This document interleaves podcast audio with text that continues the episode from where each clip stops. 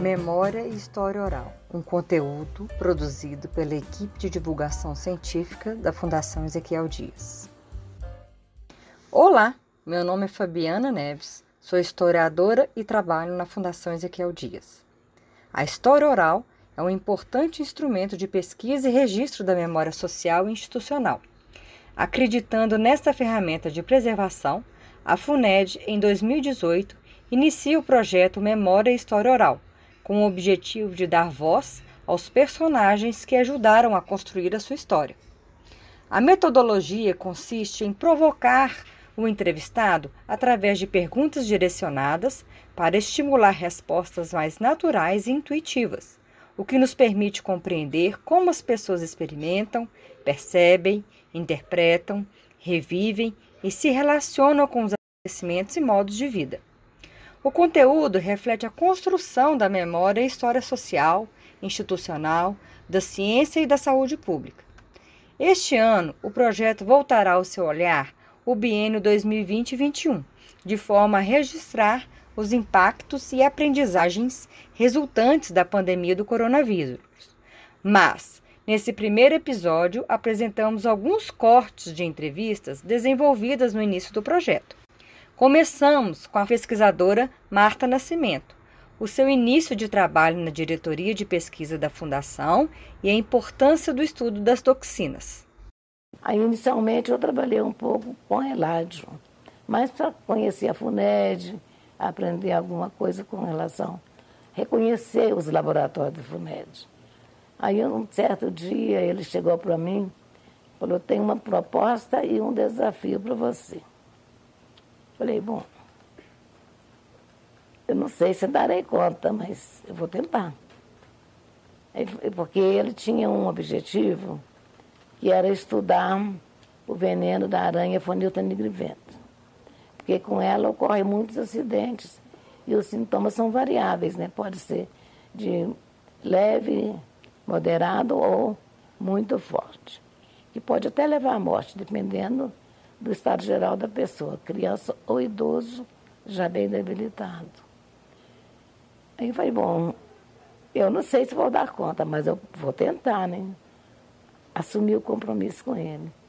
E nisso estou até hoje com o mesmo projeto trabalhando. O projeto dele era estudar a composição bioquímica do veneno da aranha e é, é, é, definir cada componente, qual era a ação dele fisiologicamente no organismo da pessoa que foi vítima. Aí é um trabalho de longo tempo mesmo, era para anos. Isso se passaram de 86 até aqui, 30 anos. O objetivo era esse, estudar a composição bioquímica, ver quantos componentes o veneno tem. Depois, cada componente qual é a atividade dele no, no organismo de uma pessoa. Quais são os sintomas, ou seja, qual é o quadro clínico que ele pode é, apresentar no organismo da pessoa. Quais são os sintomas observados? O que, que a pessoa sente? Como é que ela se comporta depois de ter sido picado? E esse foi o objetivo nosso. Então, desse veneno, nós já estudamos praticamente todo. Praticamente 80% do, das componentes a gente já conhece. Desse predominam toxinas. Dessas toxinas já são seis patentes depositadas, diferentes. A última é que está sendo falada demais aí na FUMED. Mas entre elas, do, desse veneno tem um componente que ele é responsável pela ereção peniana. E esse componente foi estudado, a gente descobriu isso, quem era esse componente aqui na FUNED, porque já sabia que o veneno induzia a ereção por causa das, das vítimas, né? Principalmente crianças, era comum. E a gente isolou o componente, purificou, determinou a estrutura. Aí esse componente já todo caracterizado bioquimicamente e estruturalmente, foi cedido para o FMG para estudar a parte farmacológica. E os estudos foram evoluindo. Hoje ele está essa patente foi transferida para a Biozeus, se não me engano é Biozeus mesmo. E ela está manipulando para liberar o medicamento semelhante ao Viagra. Bom, as outras predominam para dor, é, são, tem efeito analgésico, outra tem efeito protetor do sistema nervoso. Essa é até muito interessante, que ela protege o, o cérebro de animais, claro, né? Nós não, ainda não testou nos seres humanos, mas protege quando você provoca uma espécie de derrame cerebral no animal, protege para lesões na retina. Mas essa também tem patente depositada, mas ninguém interessou ainda. Bom, quando eu cheguei aqui, eu trabalhei apenas, que eu cheguei em dezembro, eu fiquei o primeiro semestre trabalhando com Eládio. E nesse tempo que eu trabalhei com Eládio, trabalhamos com veneno de serpente. Eu me lembro que eu fiquei fazendo os, os testes de DL50 com veneno de serpente com auxílio do Dário, que ele que injetava os camundongos. Eu preparava as doses, acompanhava o experimento, anotava as reações dos animais quando injetados com os venenos e depois calculava a DL50 de veneno. Devemos ter feito uns, uns 50 DL50. Muita coisa, né? Depois, quando foi em setembro de, de 87, que eu cheguei em dezembro de 86, que o professor Diniz me propôs o desafio para trabalhar com veneno de, de aranha. Aí o nosso laboratório inicialmente, hoje é onde era o laboratório, hoje é IOM, é aquela área de lá. Aquela parte que tinha um, um espaço em cima, que a gente guardava os reagentes, embaixo as bancadas eram todas de cimento, né, era artesanal. E ele já tinha adquirido os equipamentos, já tinha um FBLC, já tinha um HPLC muito bom da Waters, um FPLC da farmácia, e já tinha a estrutura, ele montou a estrutura para depois começar com o projeto. E as, mas era pequena, uma sala do tamanho dessa aqui, tinha uma mesa exatamente assim no meio, e aqui as bancadas em volta e os equipamentos. Aí eu fui trabalhar nessa salinha que era o meu laboratório, com os equipamentos né? Era de última geração naquela época, né? Em 87. Aí me senti muito bem, porque estava muito bom. Tava.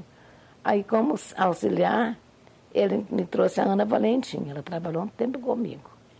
Depois ela preferiu a Consuelo, foi embora ficar com a Consuelo.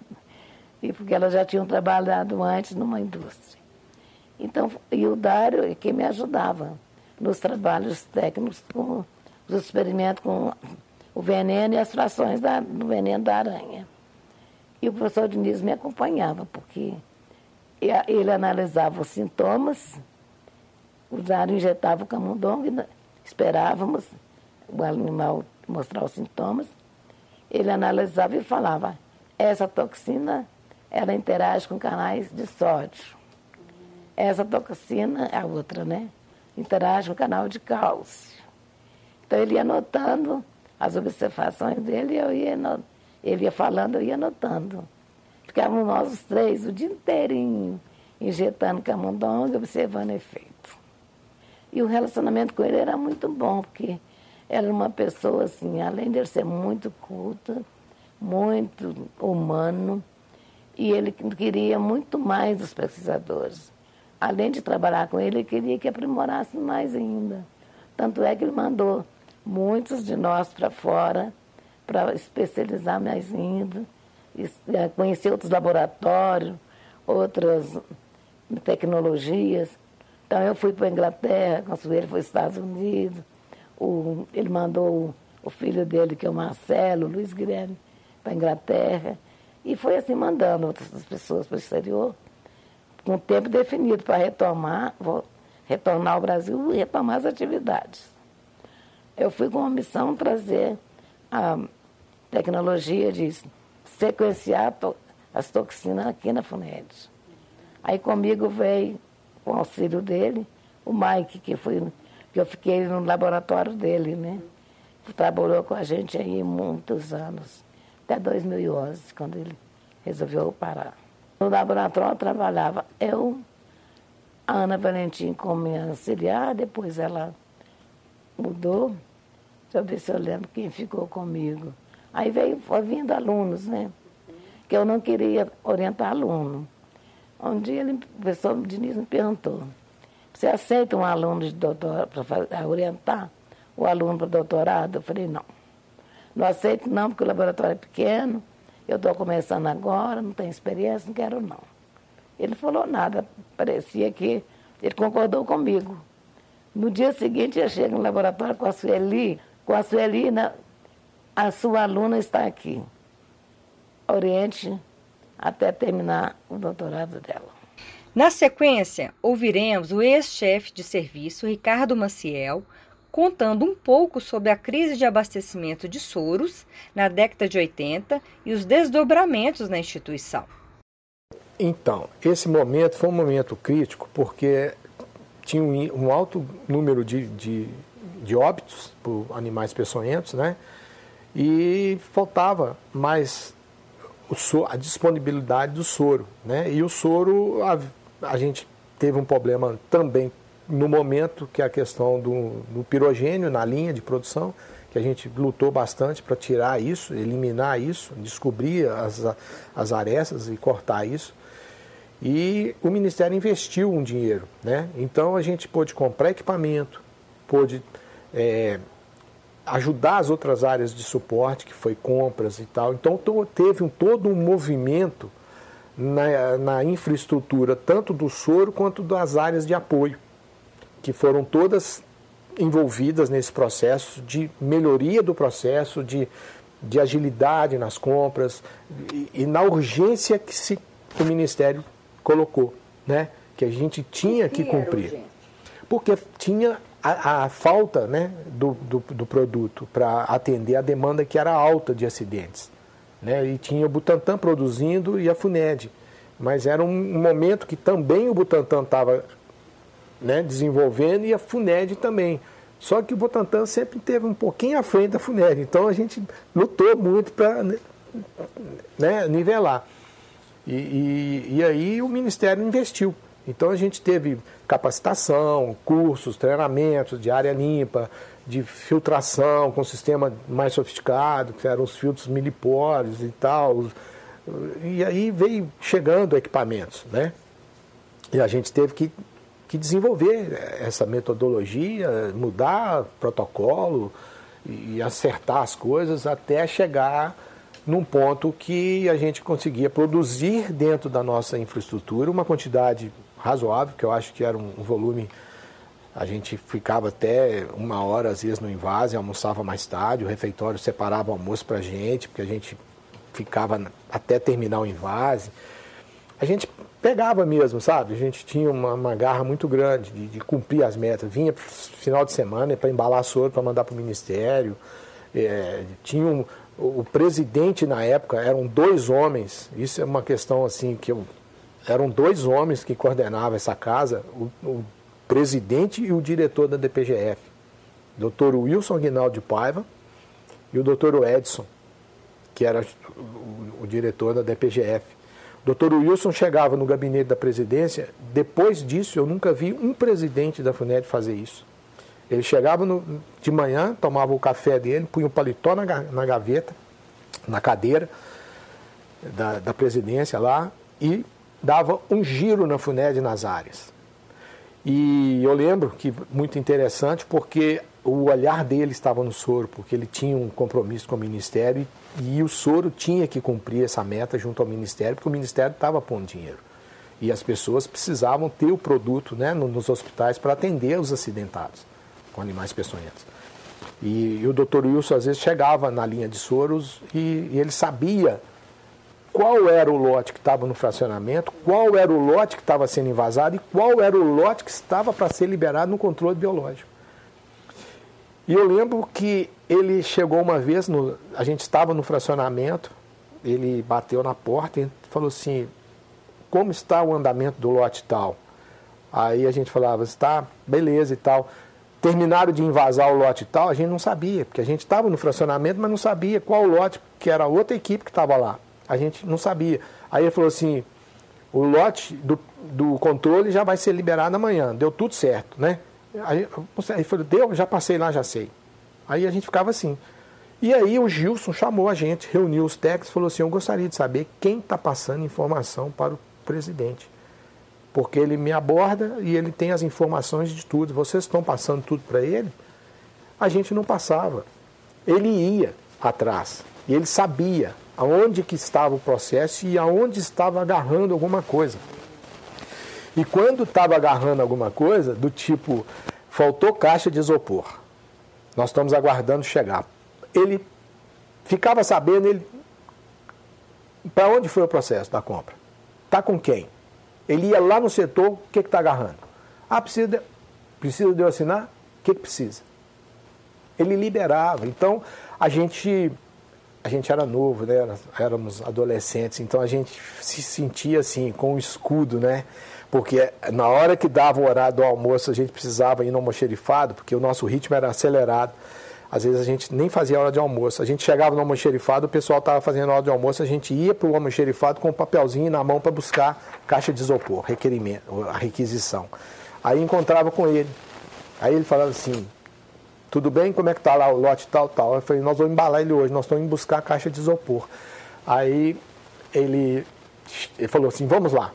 Aí a gente chegava no almoxerifado, o pessoal estava fazendo hora de almoço. Aí ele chegava e à nossa frente, atende os meninos aqui, liberar 30 caixas de isopor de 70 litros para embalar soro para amanhã.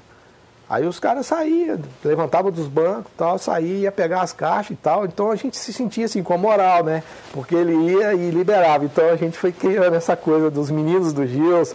A gente, tudo que a gente precisava em relação à demanda do processo dos soros, a gente era atendido também né, devido à situação emergencial do Ministério e à cobrança do Ministério junto à FUNED. Então isso foi um período assim muito, muito bacana, muito legal, né, do apoio, da, da interação né, da presidência, diretor e todo mundo focado num, num processo, numa meta. Em seguida, temos a fala do pesquisador e ex-chefe de divisão de vigilância epidemiológica, Checker Chamoni, que nos fala da importância da vigilância epidemiológica e sua ampliação devido às políticas do SUS. Meu nome é Checker Buff Chamone, apesar de eu ter esse nome Checker Buff Chamone, sou nascido em Belo Horizonte. Isso foi uma homenagem aos meus pais. É, em casa somos seis irmãos. Três nasceram com, eles colocaram o nome árabe, é o Elias, o Farid e o Checker, e três com nomes brasileiros é, o Antônio José, a Eliane e o José. Todos eles nascidos em Belo Horizonte, meu pai é de Curvelo, minha mãe de Pedro Leopoldo. Somente meus avós que vieram lá da Síria, Damasco, correto? E, então a gente tem muito orgulho também, que a gente sempre viveu muito bem. Né? E a minha vinda para a FUNED, ela se dá então quando eu me formei é, em 1972. Então, na minha formatura, eu sou formado pela Faculdade de Farmácia da UFMG, mas anterior a ela, no Brasil, tinha o projeto Rondon. Então, o projeto Rondon possibilitava os estudantes conhecer mais da parte regional e da parte nacional. Então, eu servi dois anos ao projeto Rondon, primeiro na parte regional. É, eu trabalhei aqui em Minas Gerais, na época, é, em Vespasiano, depois nós fomos em Janaúba. Naquela época, Janaúba nem tinha luz ainda, era movida por geradores hidráulicos. Então, o início de tudo da saúde pública foi essa formação em saúde pública, né? Projeto Rondon. É, logo em seguida, dentro da própria faculdade, eu vi que a Secretaria de Estado da Saúde estava precisando montar um quadro de farmacêuticos. Aí eu me inscrevi e vim então Fui contratado pela FUNED, inicialmente, mas para servir em Diamantina. Então era a segunda regional de saúde, era gerência regional de saúde de Diamantina. Então, em 1976, eu comecei a participar então do processo na diretoria regional de saúde de Diamantina. É, isso também foi excelente para mim, que foi o Vale de Jequitinhonha, aí permitiu de janeiro a junho eu visitar todo o vale. Então toda semana tinha uma viagem para ir Almenara, Jequitinhonha, e foi ótimo que a gente conheceu de perto essa parte de Minas Gerais. Não é? Aí quando chegou em junho de 1976, a Secretaria de Estado de Saúde é, precisou de técnicos para fazer uma formação é, especializada em laboratório de saúde pública. Então, exatamente em 1976, o governo federal é, colocou é, para dentro de cada instituição os laboratórios centrais de saúde. Então, cada capital ia receber um LACEN.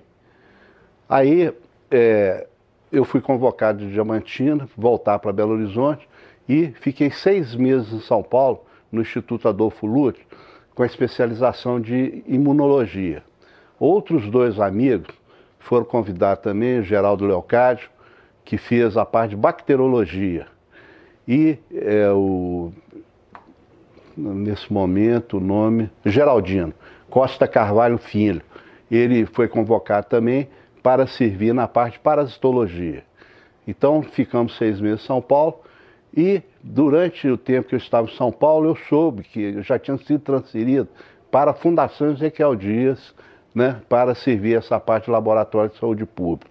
Na hora que você chegou aqui, já era Instituto Otávio Magalhães ou ainda não? É, era o Instituto Otávio Magalhães. Uhum. Esse Instituto Otávio Magalhães, é, ele passa a ser então o Laboratório Central de Saúde. Por quê? Em 1974, o Brasil todo passou por uma grande epidemia de doenças meningite, meningite bacteriana.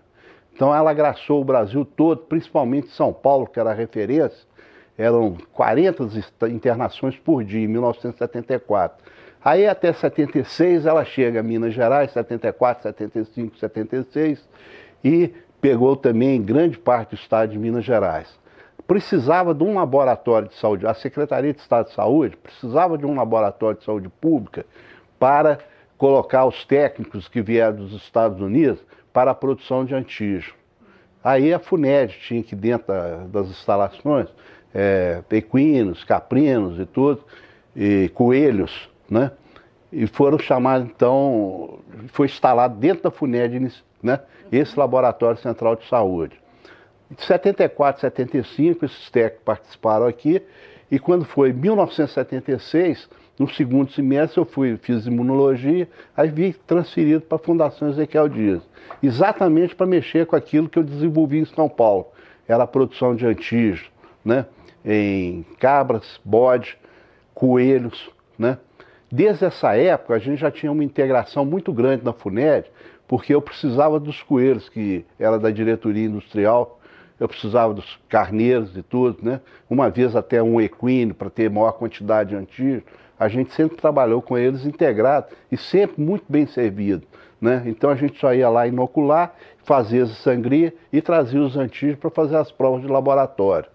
As provas de laboratório era contra imunoeletroforese para Neisseria meningite, né? Antígeno A, B e C.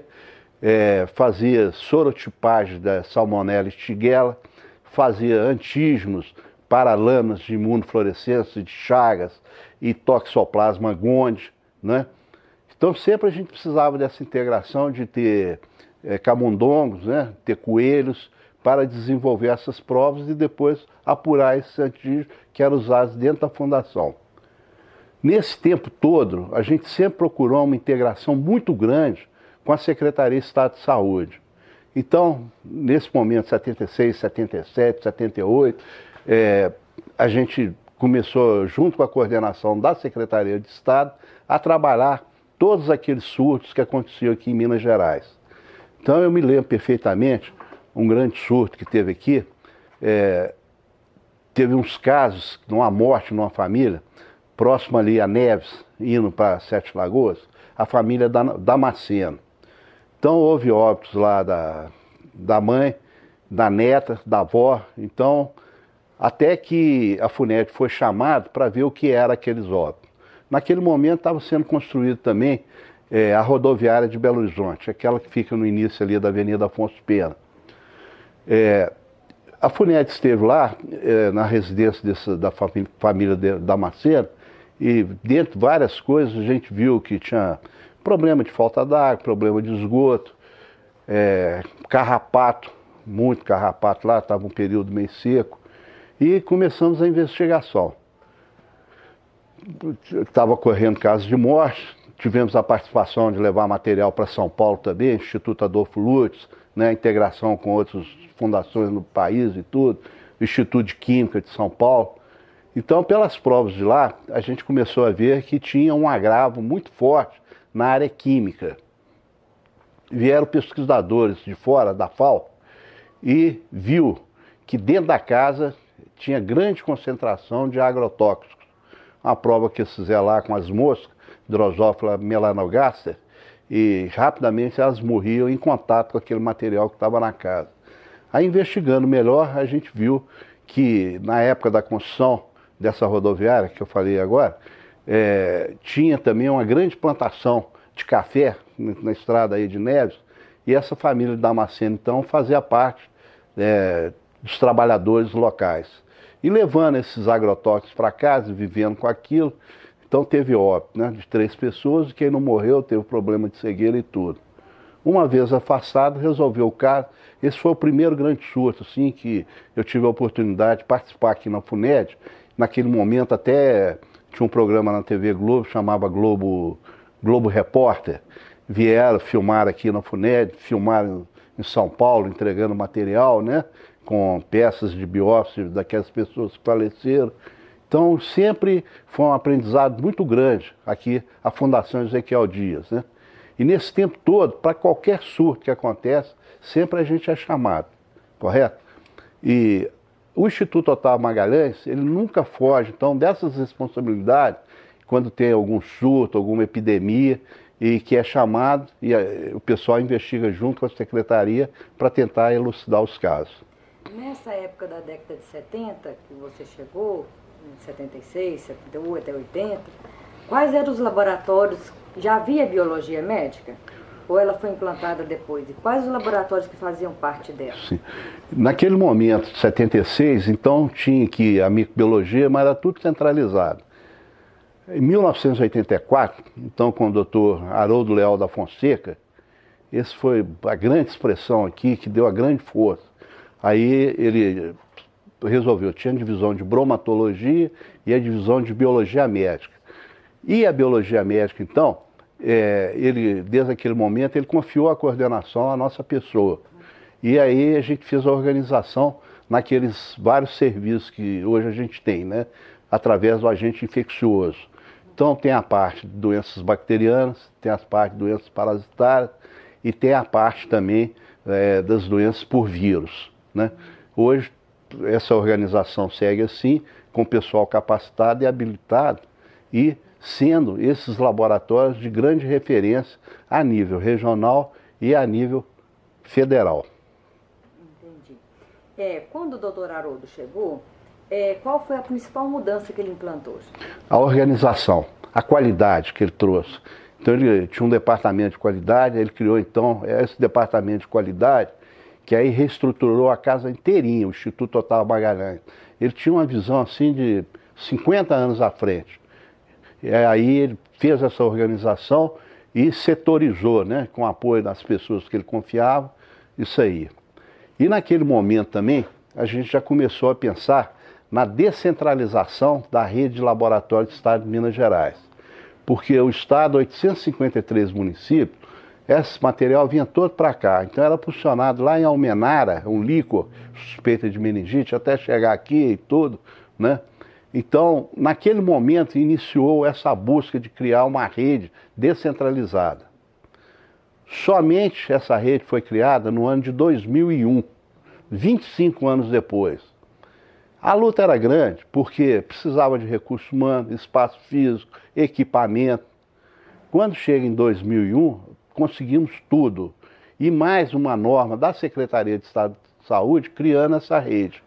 Então, é uma rede estadual de laboratório de saúde pública, ela é criada pela resolução 632 da Secretaria de Estado de Saúde, que aí descentraliza para os municípios de Juiz de Fora, Pouso Alegre, Teoflotone, Montes Claros e Uberaba.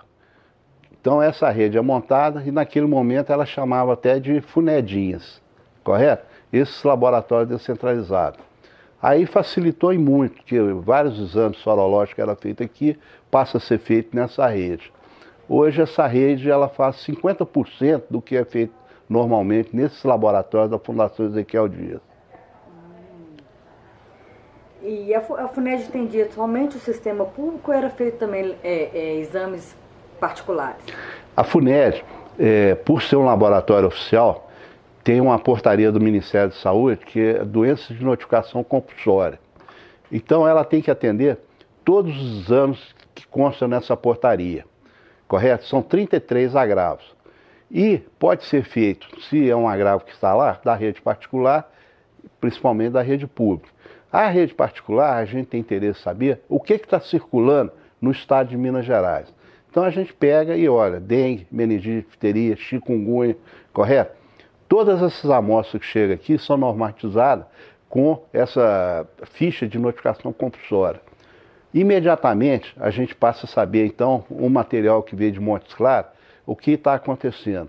Dengue, meningite, difteria, tuberculose e olha e repassa esses resultados à Secretaria de Estado de Saúde. Ela avalia, então, se está dentro daquela faixa, daqueles casos esperados. Se tiver fora, tem que ir lá e atuar. Esse resultado de laboratório da FUNED permite, então, tomar é, as medidas necessárias.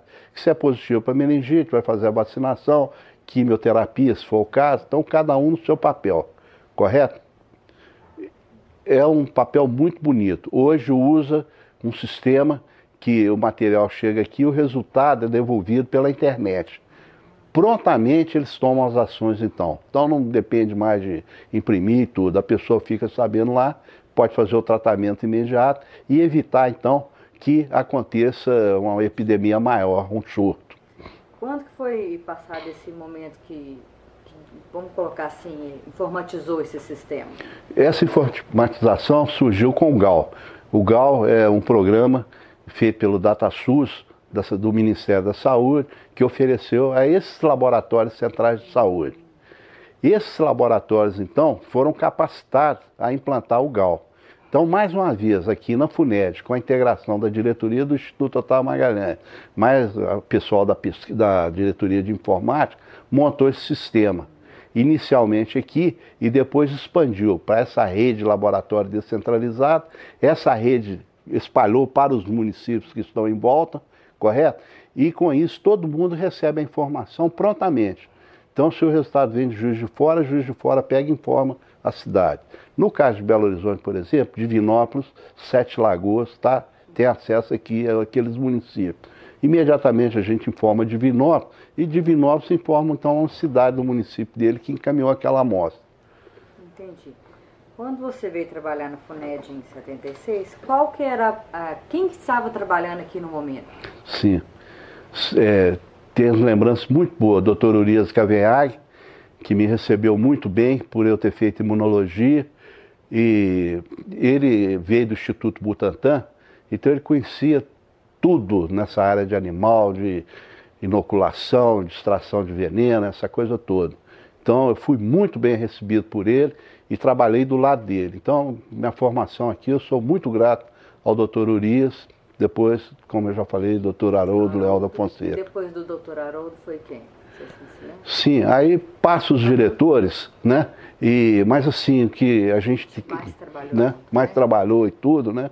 que mais contribuiu para o sistema de saúde pública. Eu sou muito grato a essas pessoas.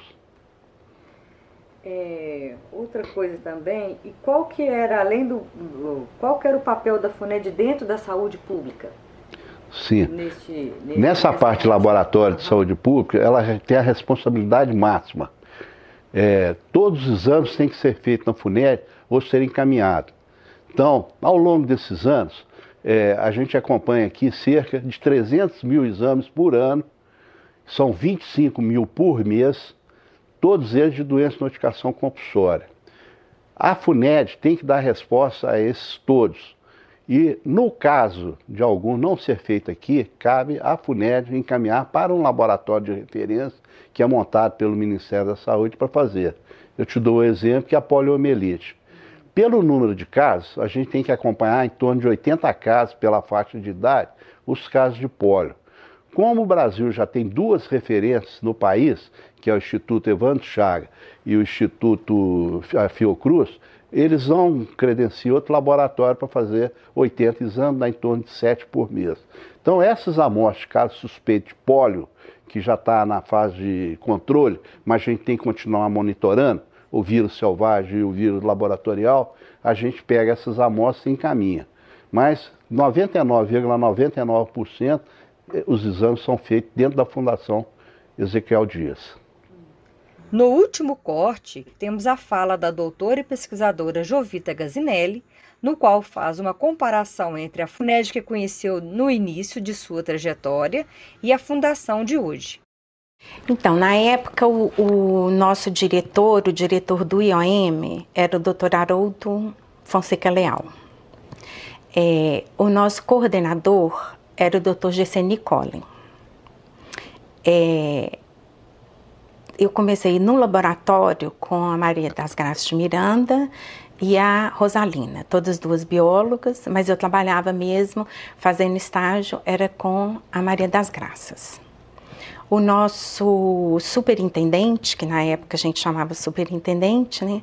O nosso superintendente era o Dr. Wilson o Wilson Aguinaldo. Hum. E várias pessoas que, que trabalhei com várias pessoas muito de uma capacidade muito grande. Essas pessoas hoje já estão aposentadas, mas são pessoas que com quem eu aprendi muito e com quem eu tenho um grande apreço e muita saudade. É, quando foi em 84, a FUNED sofreu uma reestruturação muito grande. Isso. E você chegou justamente nessa época onde a FUNED estava se é, reavaliando o seu papel e fazendo uma reestruturação do sua, não só fisicamente, dos seus laboratórios, como na sua, do seu papel na saúde pública. É isso. Como é que você, você participou desse momento? Como é que você viu esse momento? Você, como é que foi essa transformação? Bem, em 84, quando eu entrei na FUNED, eu era estagiária. Né? Bem inocente, uhum. bem bem estudante mesmo. Mas a gente via que estava acontecendo essas mudanças aqui dentro. É, na área de bromatologia foi uma mudança muito grande. Vários laboratórios é, passaram por reestruturação, com a, com a chegada do, do que era coordenador da Bromo, é, várias, várias atitudes e, e, e e mesmo a, a maneira de fazer as análises foram é, modificados, houve uma, uma estruturação muito grande. Na área, na FUNED em geral, a gente sentia que estava tendo essa, essa reformulação e principalmente na área de soro, que a gente sabia que tá, tinha trocado o, o responsável pela produção de soro é, se não me engano, já veio o Davi para ser o, o, o, responsável pela produção de soro.